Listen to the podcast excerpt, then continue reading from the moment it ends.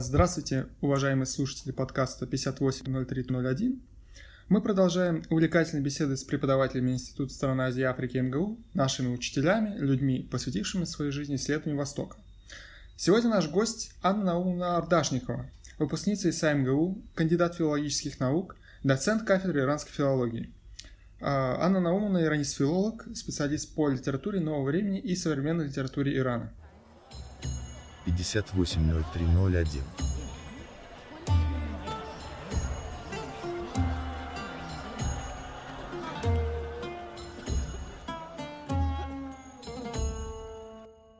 Анна Наумовна, здравствуйте. Здравствуйте. Здравствуйте, Большое... Ан. Здравствуйте, все дорогие слушатели. Большое спасибо, что согласились на интервью. С удовольствием. А, начнем, пожалуй, с самого начала, как бы это ни звучало. Но вопрос жизненного, выбора жизненного пути всегда непрост. А, скажите, как и когда вы решили заниматься Востоком? Почему вы выбрали именно персидский? Или, знаете, как случается часто в последние годы в Институте стран Азии Африки, язык выбирает человека, а не человек язык? Нет, в наше время мы еще могли выбирать язык, потому что, ну, во всяком случае, такое право было у тех, кто отлично сдавал экзамены, а я окончила школу с золотой медалью, и поэтому, сдав на отлично два экзамена было для металлистов, я имела право выбирать. Ну, я не могу сказать, что это было каким-то жизненным выбором, потому что это скорее была случайность. Сейчас объясню, почему. Дело в том, что, э, ну, в, в те советские годы э, ну, дети из интеллигентных семей обычно учились в школах э, с преподаванием ряда предметов на иностранных языках, то есть так, то, что называется спецшкола, да. И я училась в спецшколе номер 6, то есть это вот шестая по номеру образования, замечательная, очень сильная школа, и думала, что я после нее пойду в Иньяс, дальше учить английский язык. И даже в девятом классе занималась я дополнительно, чтобы сдать хорошо экзамены в Иньязе. Занималась я с очень такой интересной дамой. Она была жена а, переводчика известного Брежнева и всех наших генсеков Суходрева. И она тоже в совершенстве владела языком. А, и э, настолько мне это все надоело, что я в десятом классе в сентябре сказала, я больше не хочу учить английский язык. И тогда мой папа, открыв справочник, значит, МГУ, сказал, вот есть замечательный факультет, и в самом центре ездить недалеко.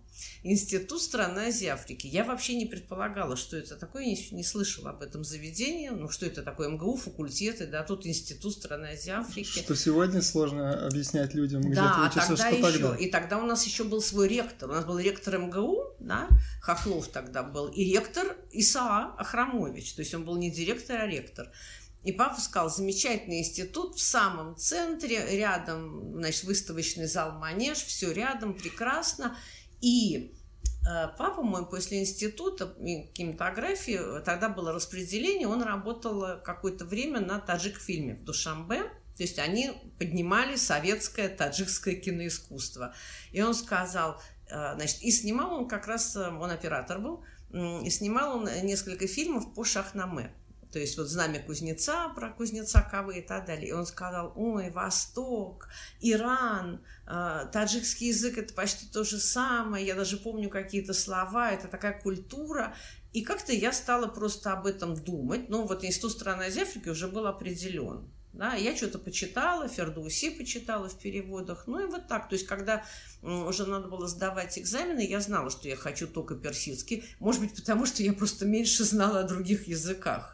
То есть это вот такой случай, который стал действительно судьбой. Ну, так как-то получилось. То есть это не семейное дело. Но вы не рассматривали, или вам, не знаю, в приемной комиссии не предлагали другие языки? Э, Нет, мы могли писать любой язык какой. Мы писали основной восточный, и на всякий случай второй. Но на всякий случай второй, если не возьмут на первый. На всякий случай второй я написала арабский.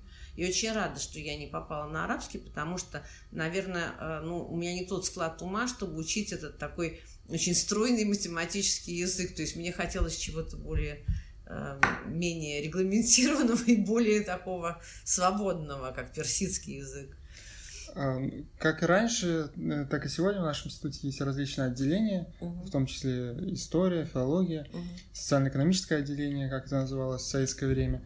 А почему ваш выбор именно пал на филологию?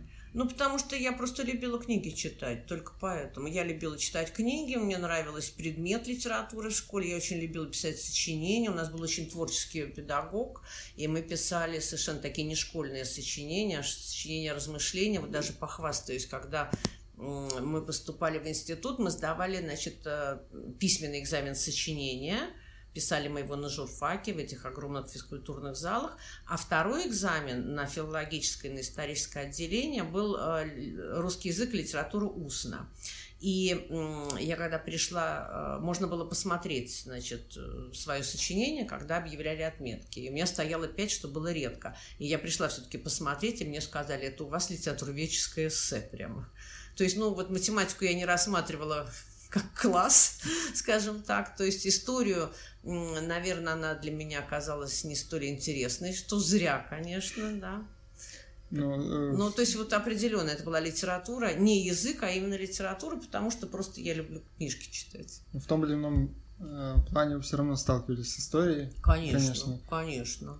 Потому что э, история литературы без Конечно. исторического фона не мыслимо. Более того, вы знаете, вот в последнее время история меня вообще стала волновать и привлекать гораздо больше, потому что мы с Тамарой Санной Коняшкиной, которую вы прекрасно знаете, да, старший преподаватель кафедры Ближнего и Среднего Востока, мы написали ряд статей, в которых рассматриваем какое-то общественное явление с двух сторон, с точки зрения исторических источников, архивов, и с точки зрения того, как на это откликается вот эта новая а, современная литература начала 20 века, вот эпохи Конституционной революции, эпохи Резашах и так далее. То есть у нас такой, мы как бы возобновили такой традиционный востоковедение 19 века, историко-филологический подход да, вот базируясь, потому что литература 20 века, как вы помните, она сама становится источником, потому что она актуальна, она отвечает от канона, на, да. чай, на мысли, да, витавшие да, в воздухе. Да, конечно. То есть она именно э, имеет такое общественное звучание. Поэтому вот сейчас мне история как раз стала привлекать в, ну, в этом плане. Ну, как раз и в советское время ведь э, отделение называлось историко-филологическое, да, и да. оно было одним отделением, уже внутри шло деление. Нет, шло деление. У нас были такие группы общие, где учились и филологи, и историки, но на какие-то предметы мы разделялись.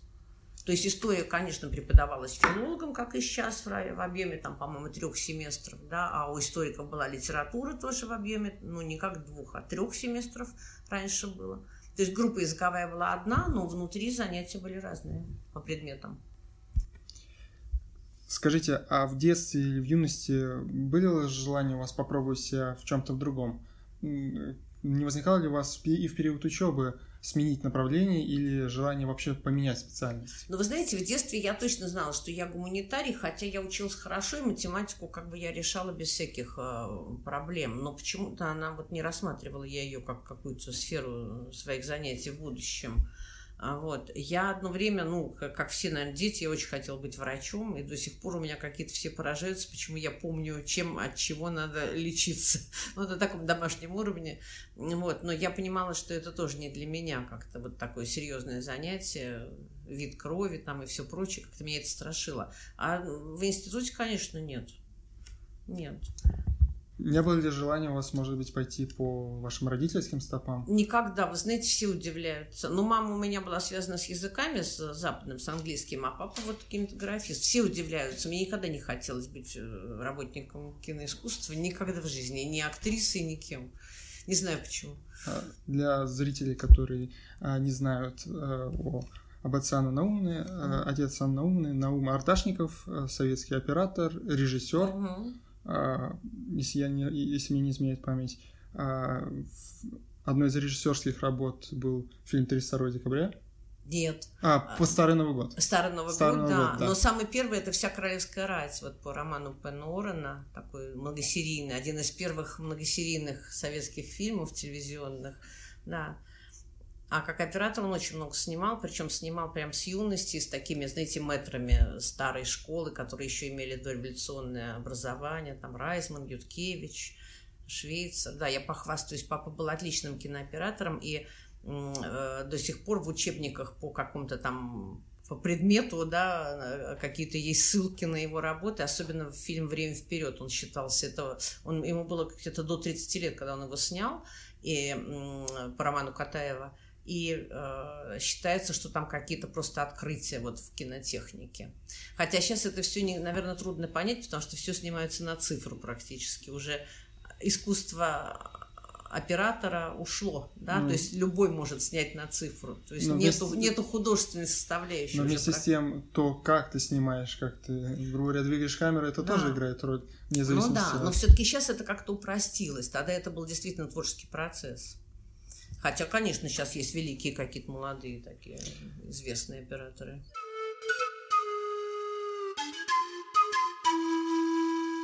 Вы сказали э, о, как упомянули слово мэтр, ага. и здесь э, хочется спросить э, о ваших учителях э, университетских. Ведь угу. большую роль в формировании научных интересов играют наши учителя. Их эрудиция, интересные лекции, увлеченность. Угу.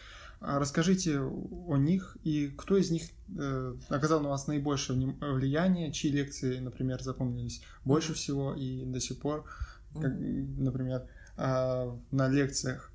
Как один раз упоминал Георгий Петрович Ежов, угу. вспоминая свою бытность институтскую, он также приводил э, пример своих преподавателей, говорил, вот какие-то сентенции, какие-то изречения я запомнил на всю жизнь и приводил их нам. Конечно. А, ну, э, если вы видели вот э, второй том нашего, нашей книги по литературе Ирана, мы посвятили с Мариной Львовной Рейснер нашему учителю, памяти нашего учителя Веры Борисовны Никитиной. А, доцент Никитина, она была потрясающей совершенно а, дама, очень увлеченная, знающая, эрудированная, интеллигентная, из такой старой московской интеллигентной семьи, а, связанной с университетом. У них был частный дом на Арбате, который потом, естественно, снесли, когда все это новые магистрали прокладывали, и она жила в Давыдково, вот за Триумфальной аркой на Кутузовском. И э, она, знаете, такую придерживалась манеры общения в неофициальной обстановке с учениками. Мы все ездили к ней домой. То есть вот работая над курсовыми, работая над дипломами, мы ездили к ней домой. У нее не было детей своих, но было три собаки, э, которые значит, присутствовали при наших занятиях всегда. А, и э, Вера Борисовна, конечно, оказала решающее значение на меня. То есть она она учила думать, она учила э, начинать с азов любую тему, а она учила э, подходить к любой теме вот не узко специально, вот не как это в иронистике, а как похожие темы анализируются там, я не знаю, применительно к русской литературе, к английской литературе. Она еще была очень эрудированная.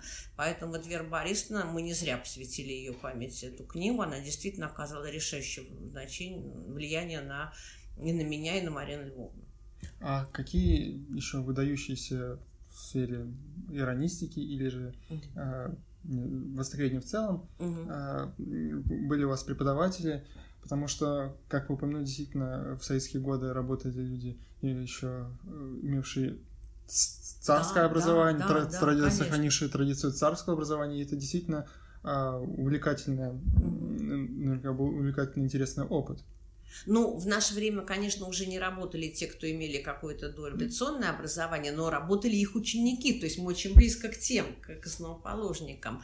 А, ну, во-первых, на первом курсе у нас а, вела язык Елена Николаевна Шарова и Ольга Викторовна, которая пришла к нам вот со студенческой скамьи, то есть мы были, по-моему, первый а, курс, у которого она вела. То есть, конечно, первые занятия персидского я до сих пор помню. Э, то есть мы не предполагали, когда ты приходишь и выбираешь персидский язык, ты не понимаешь, в общем, с чем тебе придется иметь дело. И это такой испуг сначала от количества зубцов, до сих пор помню, которые мы все не могли различать и считали, сколько там зубцов в слове «бини», да. Все иронисты и, проходили через Абсолютно, это. вот. И потом это приходит какой-то вот восторг от того, что ты говоришь совершенно на каком-то неведомом никому языке. И я помню, что мы даже когда по улице шли, мы какие-то все им фразы говорили, вот самые первые там, я не знаю, это мама, это папа, Тегеран, столица Ирана. То есть, конечно, я не могу забыть и вот первых моих учителей, ну, а с Ольгой Викторовной мы уже приятельствуем, мы как бы подружились, и уже нет такого ну, как только вот мы где-то оказались на четвертом курсе, мы уже практически перешли на «ты» и стали подругами. А, вот. Эм, Владимир Борисович у нас эм, вел, и тогда еще проявился в те далекие годы его увлечение там, э, лингофоном, компьютерами и всем прочим. А из теоретических курсов вот была целая плеяда литературы ведов вместе с Верой Борисовной Никитиной. Это Наталья Михайловна Сазанова, э, прекрасный специалист э, по литературе хинди, и э, Ирина Васильевна Баролина, тюрколог. Вот они и дружили в жизни, и как бы дружили в научном своем творчестве. Вот, поэтому мне в институте было очень много ярких таких личностей, даже если кого-то я там сейчас не вспомню, то все равно они у меня в душе и в сердце. А, могу ошибаться, но в ваши годы Э, может быть, еще преподавал историю Ирана, э, однофамилец нынешнего завкафедры, тоже Иванов Михаил Сергеевич, если не ошибаюсь. Э, да, но он у нас не преподавал, у нас была Нинель Кузьминишна. Он, по-моему, умер вот вскоре. Но у нас была Нинель Кузьминишна Белова, она нам преподавала а, историю Ирана. Но тогда историю преподавали на первом курсе. И поэтому это было, наверное, как-то преждевременно, мне кажется, с первого семестра, первого курса, по-моему, потому что мы еще только в язык окунулись, да, и тут на нас навалилась вот эта громада имен, дат и событий, и мы были не очень подготовлены к восприятию, я помню. Что в вашей профессии филолога, э, преподавателя увлекает вас больше всего? Ой, процесс поиска. Вы знаете, это моя беда. Я поэтому не люблю много писать, потому что я люблю сам процесс, а когда мне все стало ясно, мне уже скучно это излагать словами. То есть я люблю читать, я люблю читать текст, э, переводить текст, э, анализировать текст. Вот как-то в голове это должно все выстроиться. У меня такая же история была с защитой диссертации. То есть я прочитала все, что, все источники, которые нужны были, все перевела, все прочитала вокруг теоретического по всем вообще схожим проблемам в мировой литературе. И, и диссертация у меня в голове сложилась. Ее надо было представить. Я ее представила через год. То есть я ее написала, уже работая в институте, за месяц. Потому что вот, ну как-то вот я к ней потеряла интерес. То есть все, ты пришел к выводам, ну и все. А работа преподавателя? Да, конечно. Нет, вы спросили про научную, конечно. В аудитории это совершенно вообще другое. В аудитории это, ну, это главная составляющая нашей работы, да, потому что всеми изысканиями мы занимаемся в свободное от работы время, то есть вечерами и в каникулы. Ну, конечно. А, причем мне очень нравится э, со студентами иметь дело, и вот по мере того, как они растут, и у них там, допустим, э, к третьему курсу такой уже стойкий интерес проявляется, да, и иногда такое разочарование, допустим, у историков, что мы закончили, и дальше мы не продолжаем, а еще осталось столько всего, конечно. Нет, поэтому, когда нас перевели на онлайн, это было ужасное испытание. Живое общение невозможно ничем заменить. То есть это какой-то обмен энергетиками, правда? Действительно. Конечно. А, я помню ваши лекции. Э, это были очень интересные лекции. И помимо, собственно, материала, а, который был а, очень увлекателен, и, к сожалению, жаль, что он ограничивался лишь двумя семестрами. Ну Спасибо, Анна, приятно. А я вас тоже помню прекрасно, ваши умные вопросы. То есть это было понятно, что вы не просто слушаете, вы анализируете. То есть вы осмысляете. Спасибо. Не, нам было хорошо, конечно. А вот это вообще у нас в институте уникально есть возможность, когда один на один, да? То есть где это еще можно предположить? В Оксфорде? Возможно. Не думаю, что на лекциях. Нет. Ну, какие-то такие занятия в исследовательском поле, да, а лекции не думаю. Действительно, я, когда получилась возможность, э, так случилось, что я оказался одним ага. иронистом на, на курсе, иронистом-историком, и мне, как историку, ага. читали э, да. курс по литературе, э, который мои, студи... мои одногруппники филологи слушали как ага. часть специальности. Посчастливилось э, иметь индивидуальные занятия, индивидуальные лекции. В общем, вы выиграли.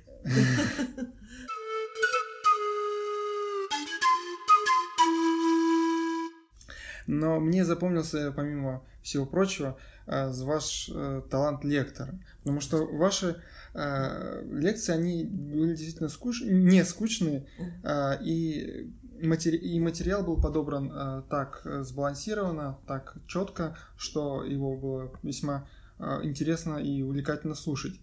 Как вы достигли этого, такого таланта оратора, лектора?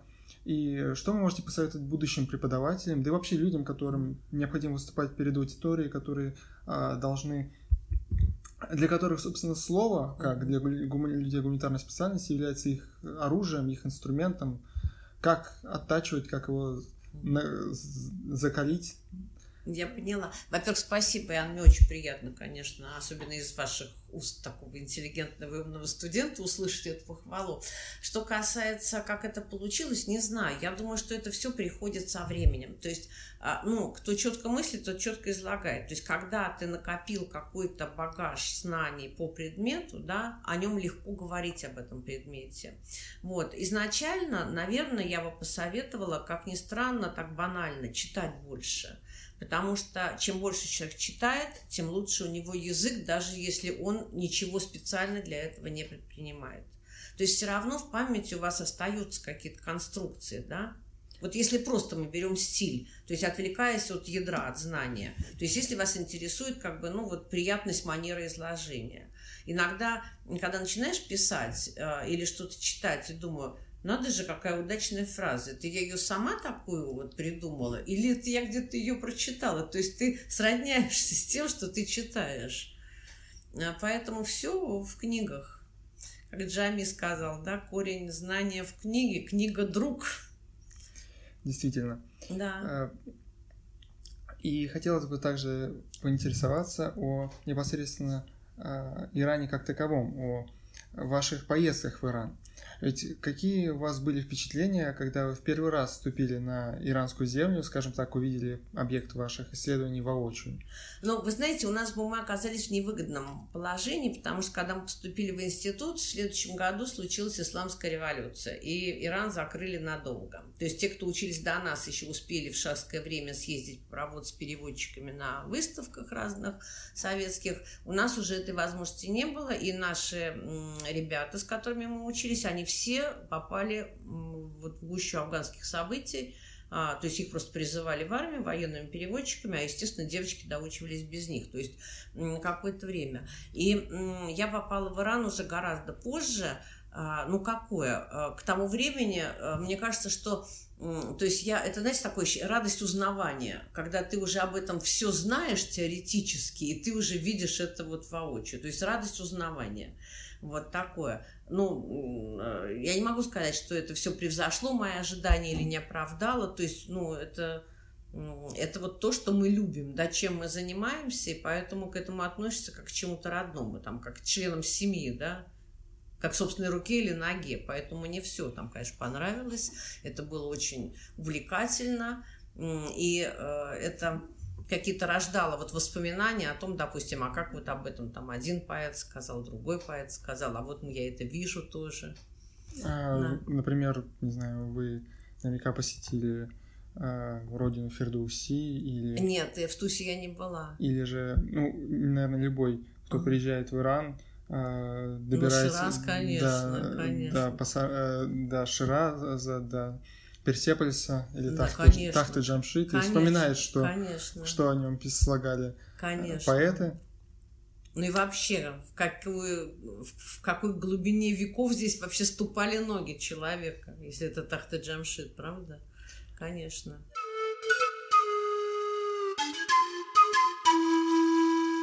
А были какие-то курьезные или неожиданные э, запоминающиеся моменты Э, из ваших поездок?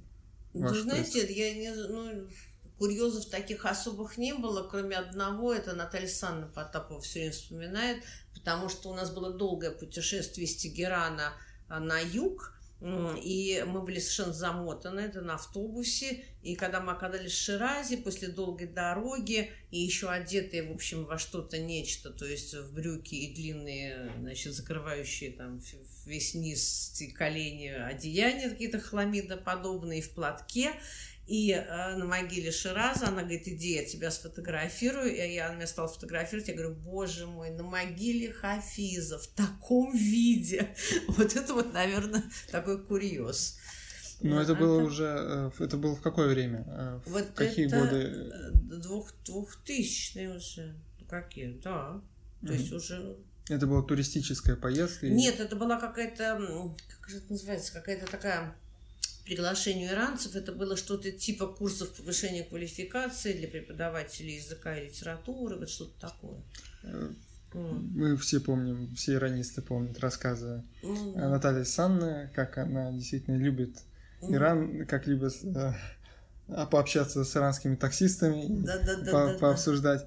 А, то есть так, таких... Иранские таксисты, это точно. Он нам тут же спросил, вы откуда? А, и тут же показал нам заставку на телефоне. Там был э, Мухаммад Реза Пехлеви. Значит, он сказал, вот, это наш шах, и мы его любим. А, но его папа сделал больше для Ирана. То есть вот все равно. То есть у них монархические настроения являются оппозиционными. Ну, наверное, на, на зеркале заднего вида вы увидели Фравахара или что-то такое, ну, что да. часто крепят э, ну, зарастрийские символы, ну, которые его случается увидеть. Ну, я думаю, что это чисто, да, это просто символ такой какой-то. Такой. Брелок. Да. Да. А, ну и в этой же связи, поскольку вы занимаетесь литературой, сферой ага. духовной культуры, а, насколько вам близкий взгляд иранцев на мир, их менталитет, их характер? Можете ли вы сказать, что вы понимаете иранцев или наоборот что-то для вас кажется все равно остается непонятным, кажется диким, ну не диким, но э, сильно отлича... конечно же, сильно отличающимся от нашего мировосприятия, но, может быть, вызывает даже неприятие.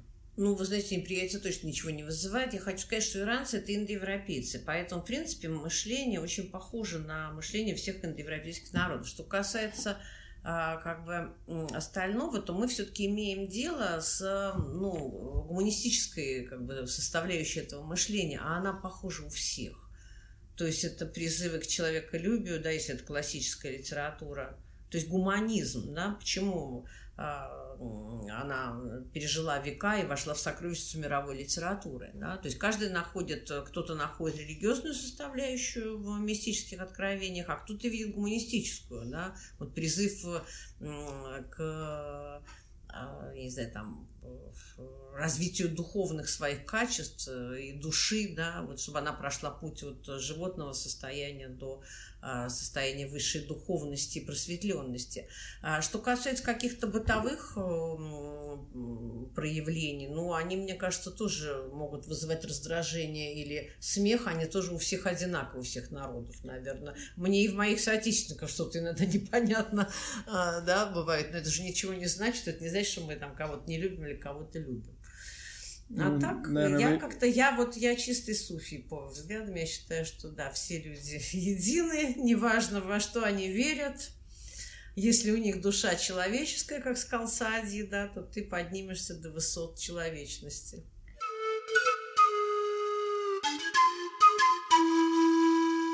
А, наверняка, упоминая негативные моменты, вы в первую очередь вспоминается Таров. Э, Таров — это ну, иранский этикет, который часто может показаться э, лицемерием э, для людей, э, для людей не иранской культуры. Uh-huh. И наверняка этот момент также вызвал не, не, ну, нисколько неприятие, но не, не всегда располагал к Э, к иранцам. А мне кажется, что это не так совершенно. Во-первых, он, ну, все-таки у интеллигентных людей он совершенно не навязчивый. Мне кажется, что нет. То есть вежливость, я за вежливость. Лучше пусть будет перебор вежливости, чем ее отсутствие. Как вы, как вы считаете? А, ну, я имел в виду не ту не, не сторону, а не ту сторону вопроса, когда вы стоите с иранцем перед дверью и а. в течение нескольких минут ну, он да. будет предлагать, чтобы вы прошли первыми.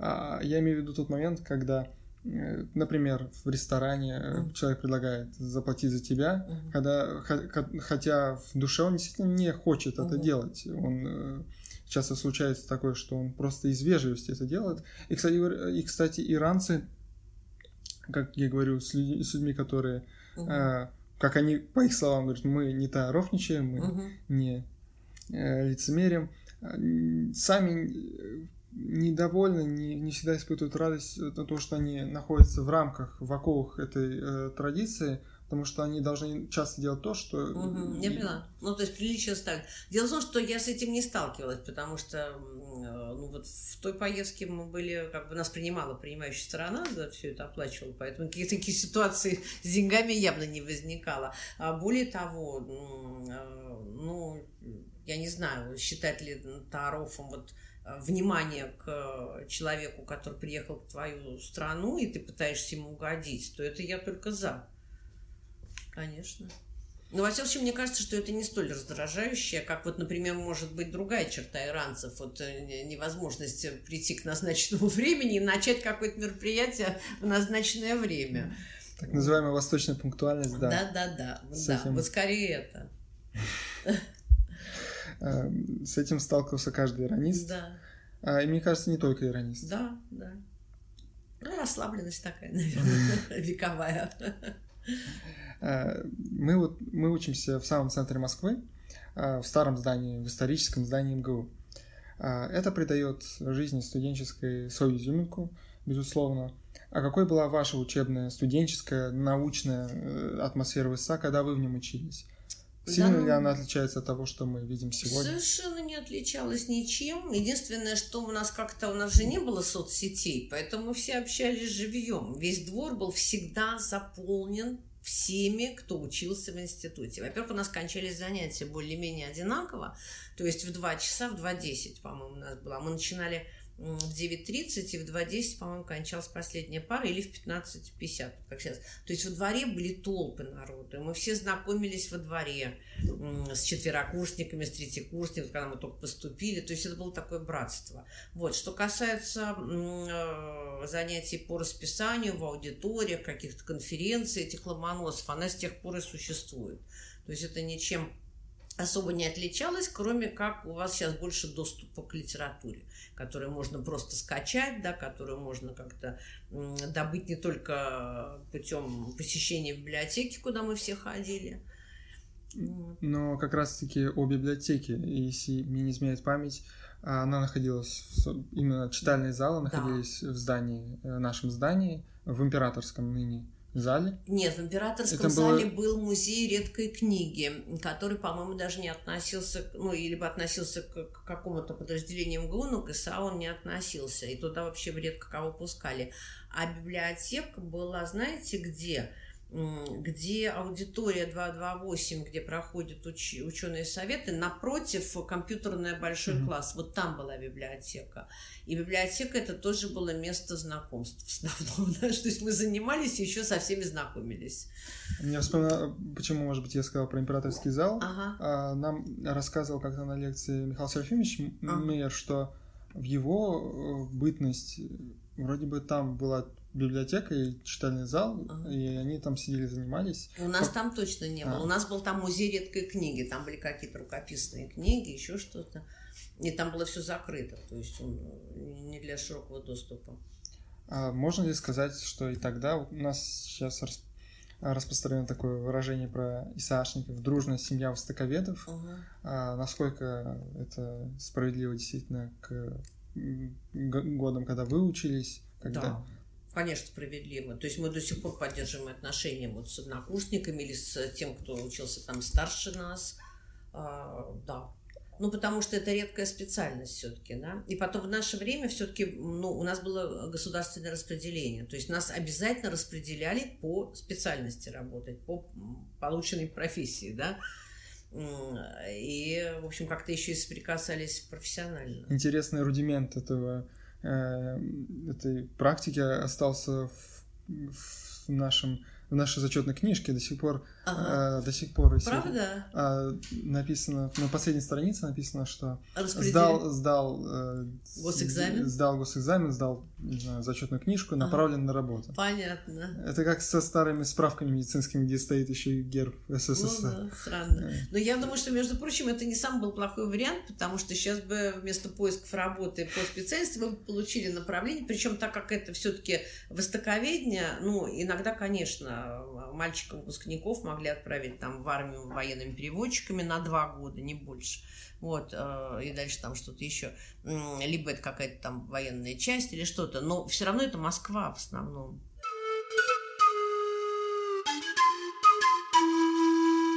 Ну, не надо забывать, наверное, что все-таки в советское время ИСА считался ну, привилегированным в какой-то степени местом. Конечно. А, и поэтому отсюда люди выходили скорее уходили в Министерство иностранных дел в том числе. Ну, это были заявки государственные, то есть они, им требовались эти работники, да. То есть это не то, что какой-то там блат действовал, то есть это было официальное распределение. Смотрите, он был привилегированный в плане того, что, конечно, это было а, ну, какое-то учебное заведение с редкой специальностью, куда хотели э, своих детей направить какие-то там лица, работающие на высоких должностях. С другой стороны, у нас было подготовительное отделение. И в подготовительное отделение поступали э, отслужившие воинскую службу, они учились один год и поступали в ИСА без экзаменов, то есть сдавая выпускные экзамены на этом подготовительном отделении. И это был такой просто неимоверный социальный лифт. Потому что огромное количество моих однокурсников, которые пришли в ИСА, вот отслужив в вооруженных силах, они сделали очень хорошую карьеру, и, в общем, еще в советское время, и затем в постсоветский период, перейдя в какой-то там бизнес и все прочее. То есть это действительно работало. Mm. Поэтому он привилегированный не только с точки зрения как бы студентов, которые там обучались, да, но он а с точки зрения возможностей. В каком-то степени, в какой-то степени он был э, уровней МГИМО Потому что насколько ну, э, именно восточные языки готовились в ИСА, а в то да. время как Запад... Ну, хотя в МГИМО тоже тогда были. В МГИМО это огромный, огромный, скажем так, сарай. Не обидятся наши коллеги, да. А у нас это просто такое уникальное образование для маленьких групп, да. В группе 5, максимум 10 человек училось, а, конечно. То есть это элитарное образование считалось. Ну и э, просто я помню, что по своей собственной какой-то там такой опыт был. МГИМО всегда считалось, что они лучшие, но они э, все равно... Они сейчас считают. Завидовали, да, нам, потому что мы, во-первых, практически на Красной площади нас очень мало. Я помню, что в какой-то компании я оказалась, и когда ты где учишься, я говорю, в ИСА, я это даже в Институте стран Азии Африки, таким уважением, я говорю, да. А, да. а, группы действительно были маленькие. Очень, да. И, и вот, например, в вашей группе было... По-моему, 9 человек нас было. Ну, и сейчас группы такие, в принципе. Не ну, больше правильно. 10 человек. А где вы видели группы 10 человек? Они могут быть во всех вузах из 30 человек. Там. Мне кажется, языковые вузы... Языковые? Нет, почему? Надо... Я просто не знаю, как в последнее время, но раньше были огромные группы везде. Mm. Во-первых, это была не одна группа, допустим, могло быть с английским языком в Иньязе три группы или четыре группы на потоке.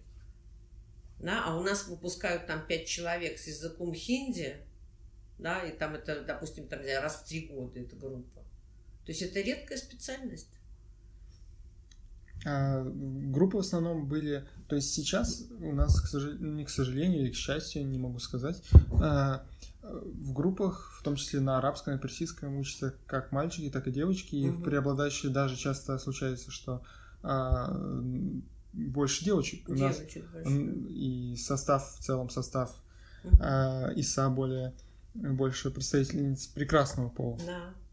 В советское же время было наоборот. С точностью наоборот. И у нас правило было написано, что в ИСА принимаются э, преимущественно мужчины, члены партии, прошедшие службу в вооруженных силах, а дальше нам по категориям где-то девочки в самом конце. То есть у нас был курс, допустим, 100 человек, девочек было 20. То есть вы были, если не одна, то как у вас было две максимум да, девочки да, в группе? Конечно, конечно. Интересно. То есть у нас было совершенно мужское царство. Ну, вы чувствуете себя, наверное, королевами. Да. А, Но это было понятно, почему, да, потому что эм, э, работа, которая потом была суждена выпускникам ИСА, она требовала, в общем, в основном мужского присутствия.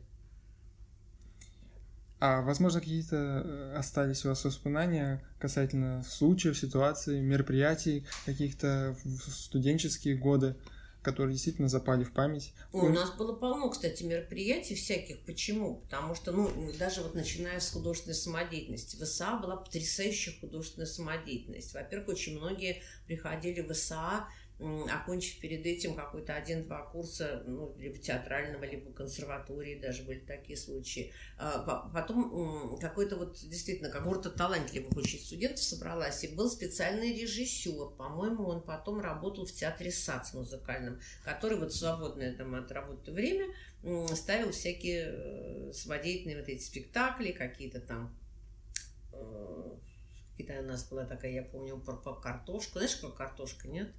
А, после третьего курса, а, значит, смотрите, после первого курса все студенты работали в стройотрядах. Значит, э, обычно это Москва, ну, э, постарше, те, кто после армии, они уезжали какие-то отдаленные местности, строили там да, в колхозах коровники, еще что-то, и даже им платили какие-то приличные очень деньги за лето. Ну, а те, кто помладше, они работали в Москве, там, я не знаю, на какой-нибудь стройке, там что-нибудь помогать делать. Это было очень весело, потому что, в общем, ну, никто это всерьез не воспринимал, и в основном мы там все общались, да. После второго или третьего, уже не помню, мы, нас посылали на картошку. Это в советское время было такое развлечение, куда а, ездили все представители научно-исследовательских институтов, вузов и так далее, ну и студенты, собирать картошку на месяц. Месяц не учиться. При всей любви к восточному языку месяц в сентябре не учиться, жить в пионерлагере в каком-то со своими однокурсниками и там, как бы сейчас сказали, тусить каждый вечер, да, это было очень а, привлекательно. Вот. А художественная самодеятельность, а, вот сейчас храм Святой Татьяны, это был ДК МГУ. И там, они, и там была вот у нас такая мемориальная, ее, по-моему, все выпускники ИСА помнят, это называлось «Картофельная страда». Это вот о том, как студенты ИСА на картошке, значит, там, отличались. Причем они писали песни сами, какие-то там куплеты, музыку и все прочее. Было жутко смешно. А вы участвовали самодеятельности? Я нет. Ну, наверняка я нет, я музыкальным только, только как зритель. Нет, я только как зритель. Потому что люди из интеллигентных семей часто заканчивали музыкальные школы. Да, нет, я не заканчивала. У меня было щадящее детство, у меня вообще никуда, кроме того, что я хотела. А хотела я заниматься там в коньках кататься, и вот это я и делала все детство. То есть меня никогда не заставляли родители. Я думаю, что на самом деле это было не из любви ко мне, а потому что им было некогда меня туда водить. И поэтому это было так все. Никаких доп. занятий. А, вы преподаете в ИСА с 1980-х годов. Ну, я в 82-м закончила, да, и официально я преподаю с 86-го после аспирантуры. Но неофициально вот, Вера Борисовна все время нас привлекала, э, и Марина Львовна, и меня еще, пока мы учились в аспирантуре. То есть а... мы все время что-то там делали. А после окончания специалитета у вас не стояло вопроса, а, что делать дальше, и сразу решили идти в аспирантуру? То есть других каких-то путей э, направления развития вы не рассматривали? Нет, э, я не знала, что я хотела, но у меня было распределение, нас распределили вот двух девочек из моей группы, меня и мою подругу, в, это тогда называлась Высшая школа КГБ, а сейчас Академия ФСБ. Ой, а не то слово. И мы пришли туда на собеседование. Зав кафедры э, был очень известный иронист Ратовильский. Да, да. Да, конечно. А вот, и, в общем, он нас прослушал на персидском и сказал, что все нормально. Но этому предшествовало следующее. Они находились на Белорусской, на Тверской, на Бело... вот около метро Белорусская, старое это здание. А, и мы пришли туда, и не понимаю, куда нам идти, значит, там такое бюро пропусков, открылось окошко, мы дали свой паспорт, нам выкинули паспорт с пропуском, и мы говорим, а куда нам идти-то на кафедру? И этот, значит, там военный говорит, вам надо пройти по внутреннему плацу. И я поняла, что я не хочу ходить на работу по внутреннему плацу. Ну, то есть это вот какая-то там казарменная такая обстановка и все прочее. А подруга моя пошла туда работать, поработала там какое-то время, потом ушла. А. Вот, и поэтому единственная альтернатива, это, знаете, как с суфиями, да, не хочешь служить патрону, единственная альтернатива уйти в мистику. Поэтому вот единственная была альтернатива поступить в, аспирантуру. А для чего нужно было тоже какое-то получить разрешение там министерства и что-то такое, это было непросто. Ну, говоря... То есть это скорее для меня это было такое бегство вот от преподавания языка в этом военном учебном заведении. А сколько лет необходимо было а, отработать по распределению? По-моему, три. Мне так кажется, или два, уже не помню. Но вместе с тем, говорите, не хотите, не хотели работать в таком угу. э, военизированном да. э, учебном заведении, а, но у вас был военный перевод, если не ошибаюсь. Военный перевод, да, у нас да. был в институте. То есть на, в советское время на военной кафедре учились? Обязательно. Нас никто в обязательном порядке. Более того, нам присваивалось воинское звание. Еще после института мне периодически приходило в молодости из военкомата, что мне присвоено очередное воинское звание. До какого звания вы дослужили? Старший лейтенант там, или просто лейтенант, я уже не помню. Но это какой-то, там было написано, что это запас какого-то четвертого эшелона, то есть это самый последний вообще призыв.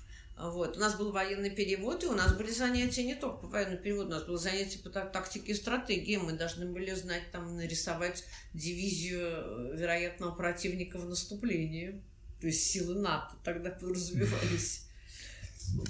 Но вместе с тем, э, насколько я помню, у меня мама врач, угу. и, собственно, тоже лейтенант Конечно. медицинской службы. Я слышал, что в запасе даже можно было дослужиться чуть ли не до капитана, просто звания при, присваивались с большим интервалом, то есть ага, не через ну, 4 да. года, а через 8. Ну, наверное, это совпало вот просто с перестройкой совсем, и с, как бы с, с понятием о том, что это никому не нужно, вот эти несчастные в четвертом эшелоне запаса с какими-то званиями.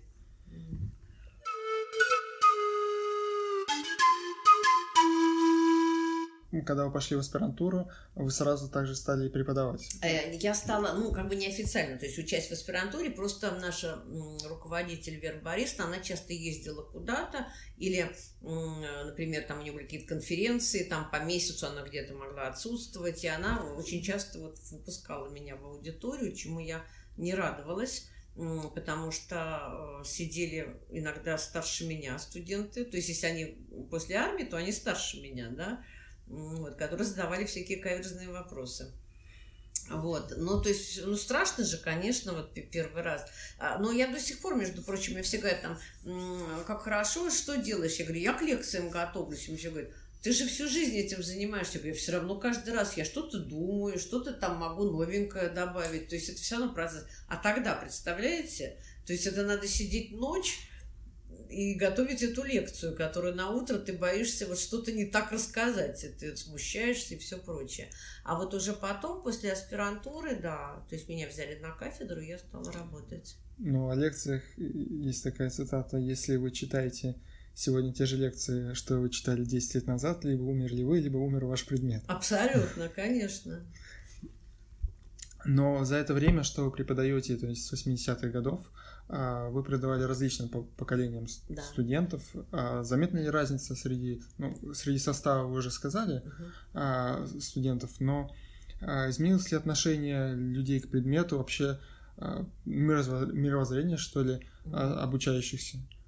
Вы знаете, я не могу сказать. Я знаю только, могу сказать, что вот в 90-е какие-то годы был вот такие провальные совершенно курсы, но это была вся страна в каком-то на распутье, да, вот что будет, э, куда, зачем это образование нужно и все прочее. Вот были какие-то такие не очень заинтересованные студенты, и мы не понимали вообще, зачем они сюда к нам пришли. Вот э, мне кажется, что нет, все так же. То есть, э, ну, кто хочет учиться, тот учится. Э, единственное, что сейчас, так как все-таки Иран нам доступен, ну, до, в допандемийное время был, да, а, то есть мне кажется, что наши студенты, которые умудряются побывать в Иране на первом курсе, да, вот э, под влиянием любви к Ирану от Натальи Санны Потаповой, они влюбляются быстро в эту страну, ну, в основном, да, и поэтому им все вдвойне интересно, и им нужно больше и больше от нас. То есть пытливость, да, повышается. А вот сегодня, к сожалению, жизненные пути складываются у бывших студентов по-разному, и многие ребята после окончания вуза вынуждены менять свою специальность. Много ли среди тех, с кем вы учились, э, сохранили свою верность иронистике в той или иной степени? Ну, вы знаете, многие очень начинали как иронисты, вот, например, во всяких э, закрытых организациях, да, или в МИДе, Но потом уже волею судеб как-то были перекинуты на другие регионы. Вот я не знаю, это все равно, что сохранил, да, может быть, это Восток, а может быть, это и Запад. Ну, то есть многие сохранили, да.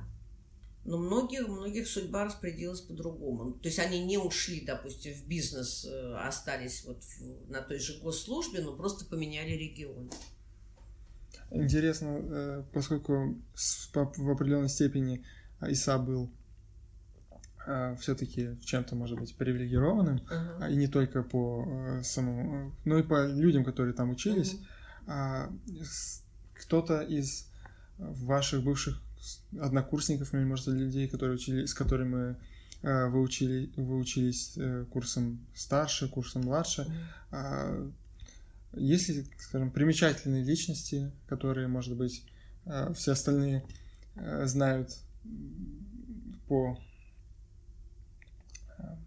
которые ну, я Весьма думаю, что известно. этих всех, знаете, примечательных личностей уже все мы знаем, они там частично входят в наш попечительский совет, и, конечно, мы пересекались в аудиториях, но я не могу сказать, что я с кем-то из них дружила, да, а, поэтому вот я так даже не буду не, не говорить об этом. А, но очень много моих однокурсников на всяких таких заметных постах, не на самых высоких, естественно, которые видны в МИДе, да, или там в иных э, областях, то есть некоторые есть в генеральских чинах тоже. Да. Правда, начинали как иронисты, очень долго были как иронисты, потом попали э, в Индонезию, попали в Бельгию. Это такая география. Ну, куда Родина отправит, да? Я слышал, что некоторые, по рассказам Ольги Викторовны, некоторые иронисты даже в Африке сидят. На... Конечно. Ну вот, э, как ни странно, вот эти вот иронисты, например, мне знакомые, которые оказались потом перекинуты на другие регионы, до сих пор помнят Хафиза, которого они учили в институте, и к Наурузу мы все друг другу поздравления шлем на персидском. Поэтому вот эта вот первая любовь, она остается. А много ли тех, кто пошел в научную сферу? Нет, не очень много. Хотя кто-то у нас учился в... Ну, это не то, что научное. Мы же все-таки вот если мы говорим об институте востоковедения, то, по-моему, никто. Но многие девочки преподавали, преподают, и поэтому преподавание это всегда совмещено с какими-то научными изысканиями. Ну, сначала это просто из любви к искусству было, а сейчас это требование обязательное для подтверждения своей квалификации, ты должен писать статьи.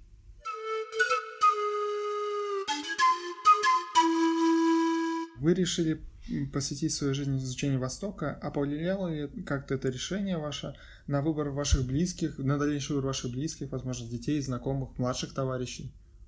Ну, э, сын мой учился здесь, он африканист, э, но он ушел в журналистику и даже в каком-то таком издании было написано, что вот такой-то, такой-то, он по псевдониму пишет, правда, значит, ну, он вот он окончил ИСА, а, африканист, который ни дня не работал по специальности. То есть там какое-то такое было. Думаешь, он забыл язык. Ну, у меня вообще с ИСА связана и моя личная жизнь. У меня оба моих мужа востоковеды. Ну, по очереди, естественно.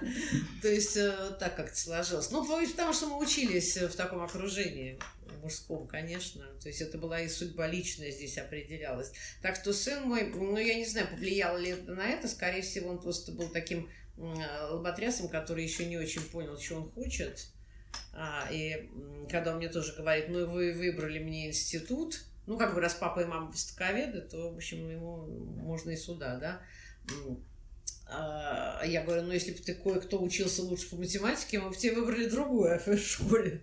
Поэтому это скорее было такое вынужденное. Но я считаю, в любом случае, ИСА дает такую гуманитарную подготовку и так как-то выстраивает мышление человека и так приучает его трудиться, что э, занимаешься ты восточным языком потом или нет, все равно у тебя кардинально по-другому, чем в иных вузах сформирована система восприятия информации, да, и ее переработки, и да, написание там каких-то аналитических э, трудов, справок, статей, писем и так далее. То есть даже если не работать с языком, все равно переоценить это невозможно. А Мне так кажется. было ли у вас желание привить э, вашему сыну любовь к Востоку, или, может быть, направить его, или наоборот, желание, чтобы он связал свою жизнь, в принципе, с чем-то другим? То есть вы как-то направляли? Не, никогда. Вы знаете, я не, вообще не очень такой, я плохой воспитатель. Я, я считаю, что невозможно никому ничего привить. То есть человек должен как-то... Но человек же формируется вот в какой-то среде, да, вот в среде он что-то из этой среды к себе применяет. А, То есть он не был против пойти изучать э, восточные языки там или африканские, как э, то есть он все говорил, мы востоковед, он все говорит, а я африканист. То есть он не востоковед, да. А, То есть он не возражал, да. Ну, во-первых, ему было 17 лет, он очень рано школу там кончил, пошел в школу рано. Поэтому в 17 лет как-то трудно. А вы хотели персидский Э, изучать сами? Мне интересен был именно Ближний Восток, Ага. а, но потому что, знаете, был какой-то стереотип, когда мы говорим о Востоке, что это пустыни, там шейхи, Ага. а, гаремы, Ну, а, ислам. Мгм. Вот. Но именно, кстати, странно, может быть, это знакомо другим зрителям, э, слушателям, Мгм. но э, которые еще только планируют, может быть, связать свою жизнь Мгм. с Востоком. Но вот именно слово Восток ассоциировался с Ближним Востоком, как часто, Мгм. а, ну, это, знаете, ориентализм такой, Мгм. наверное, в Ну европейском да, да, да. а, понимании. А слово Азия а, у меня ассоциировалось с Дальним Востоком. Ага. И поэтому, поступая, я выбрал, написал либо арабский, или персидский. Мгм. Так что для меня большой разницы не было. Ну, я Собственно, надеюсь, как вы не жалеете. ни- ни в коем ну, как случае. и я, совершенно. Я тоже написала персидский и арабский. Хотя мама мне говорила, почему ты не хочешь японский? Я говорю, не хочу японский никакой. Хотя это было очень модное направление. То есть считалось, что надо, вот если в ИСА, то только японский. Сейчас только китайский. Тогда китайский никто не Как- хотел. никто не понюхать. хотел Конечно, никто не хотел. политических ситуаций. Политических ситуаций. Конечно, конечно. Но потом, кстати, те, кто все-таки вынужден был учиться, Да. э, очень наверняка были благодарны судьбе, что, что она их направила. Да, да, потому что они были редкими специалистами, конечно. Но сейчас, бы- когда каждый абитуриент говорит, что он хочет китайский, вот когда иногда какие-то знакомые спрашивают, вот там наш сын, наш племянник, кто-то хочет к вам и хочет китайский. Я говорю, господи, зачем? Столько народу уже с этим языком, уже столько китайцев с этим языком, с русским, да? Ну, э, Китаец, может быть, иногда быстрее выучит русский, чем русский китаец. Да, китайцы хорошо учат русский, да. А, да, не, да не обидятся наши китаисты. Мгм, А, Абсолютно. Отечественное научное сообщество, если можно так сказать, не избаловано большим количеством исследований по Ирану.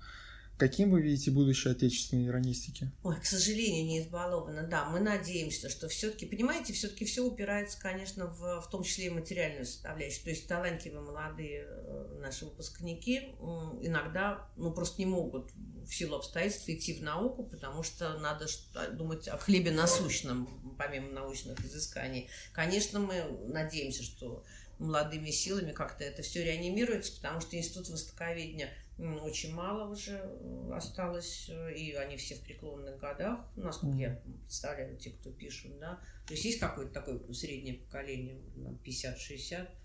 То есть надо, мало- м, приток молодых кадров нужен.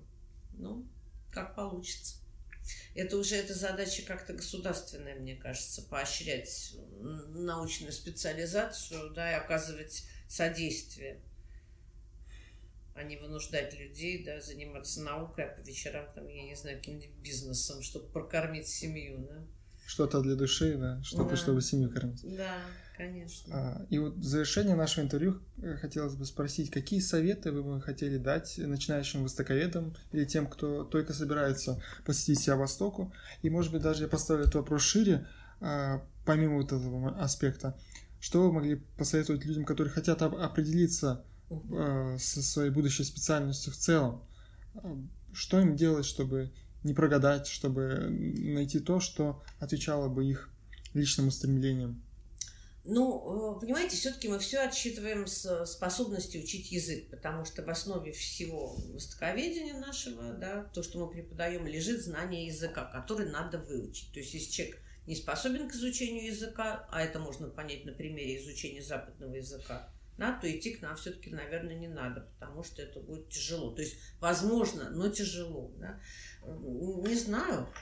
Мне кажется, что э, любое знание, оно таит ну, таит тайну, плохо сказать, да, то есть содержит какую-то таинственность, а, и это очень привлекательно. Поэтому тот, кто э, любит учиться, найдет у нас э, много для себя интересного. Как определиться в выборе? Выбор очень сложно сделать, особенно в 17-18 лет.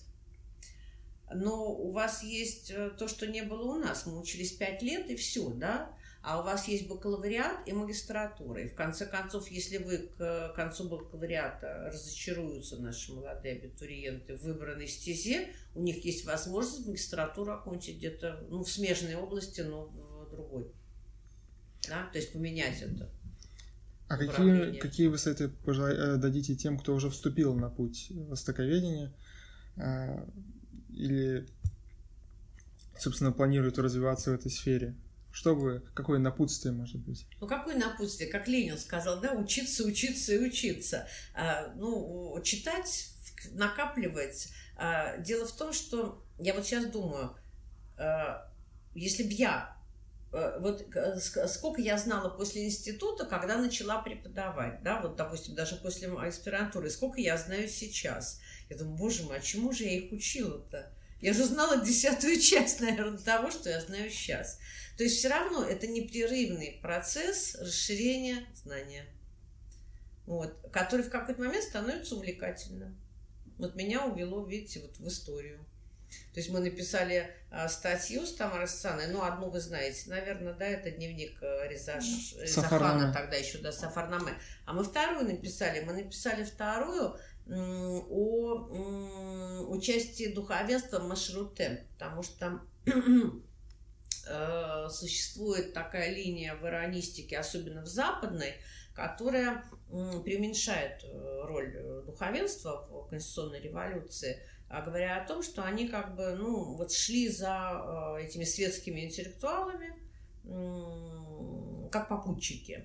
Вот. Мы через документы, через архивные документы и через э, свидетельства журналистов, прессу иранскую и поэзию да, э, говорим о том, ну, собственно, мы спорим с западными учеными, да, о чем мы всегда говорили советские ученые, что буржуазная революция не, не оказалась буржуазной, потому что там, значит, эти священники, попы все испортили. Ну, то есть грубо, так марксистский подход, да. То есть мы говорим о том, что ваш УТ, в принципе, без вот этой движущей силы духовенства, она бы не состоялась. И это понимали сами светские интеллектуалы, которые вот мы обнаружили там в статье одного знаете, Дохода, конечно, как автора монументального толкового словаря, вы, да, а он ведь э, был эм, известнейшим журналистом и редактором газеты «Сура Исрафиль». А, такая самая демократическая, самая либеральная газета эпохи Конституционной революции. И он сказал, я буду сражаться за свои идеи с Кораном в одной руке, хотя он был дипломат, интеллектуал, знаток, и с газетой со своей Сурой Исрафиль в другой. Вот, вот что, а что спорить, да? То есть вот, ну, как-то, мне кажется, просто процесс, когда привыкаешь получать какие-то знания, а знания – это информация, это становится очень увлекательным. То есть любознательность развивать. Вот, я могу сформулировать. Будьте любознательными. Большое вам спасибо, Анна Наума, за это интересное интервью. Спасибо вам, Иоанн, что пригласили. Мне тоже было очень интересно. Тем более мы с вами давно не виделись. Мы с вами давно не разговаривали. Спасибо. Ну, надеюсь, это было интересно.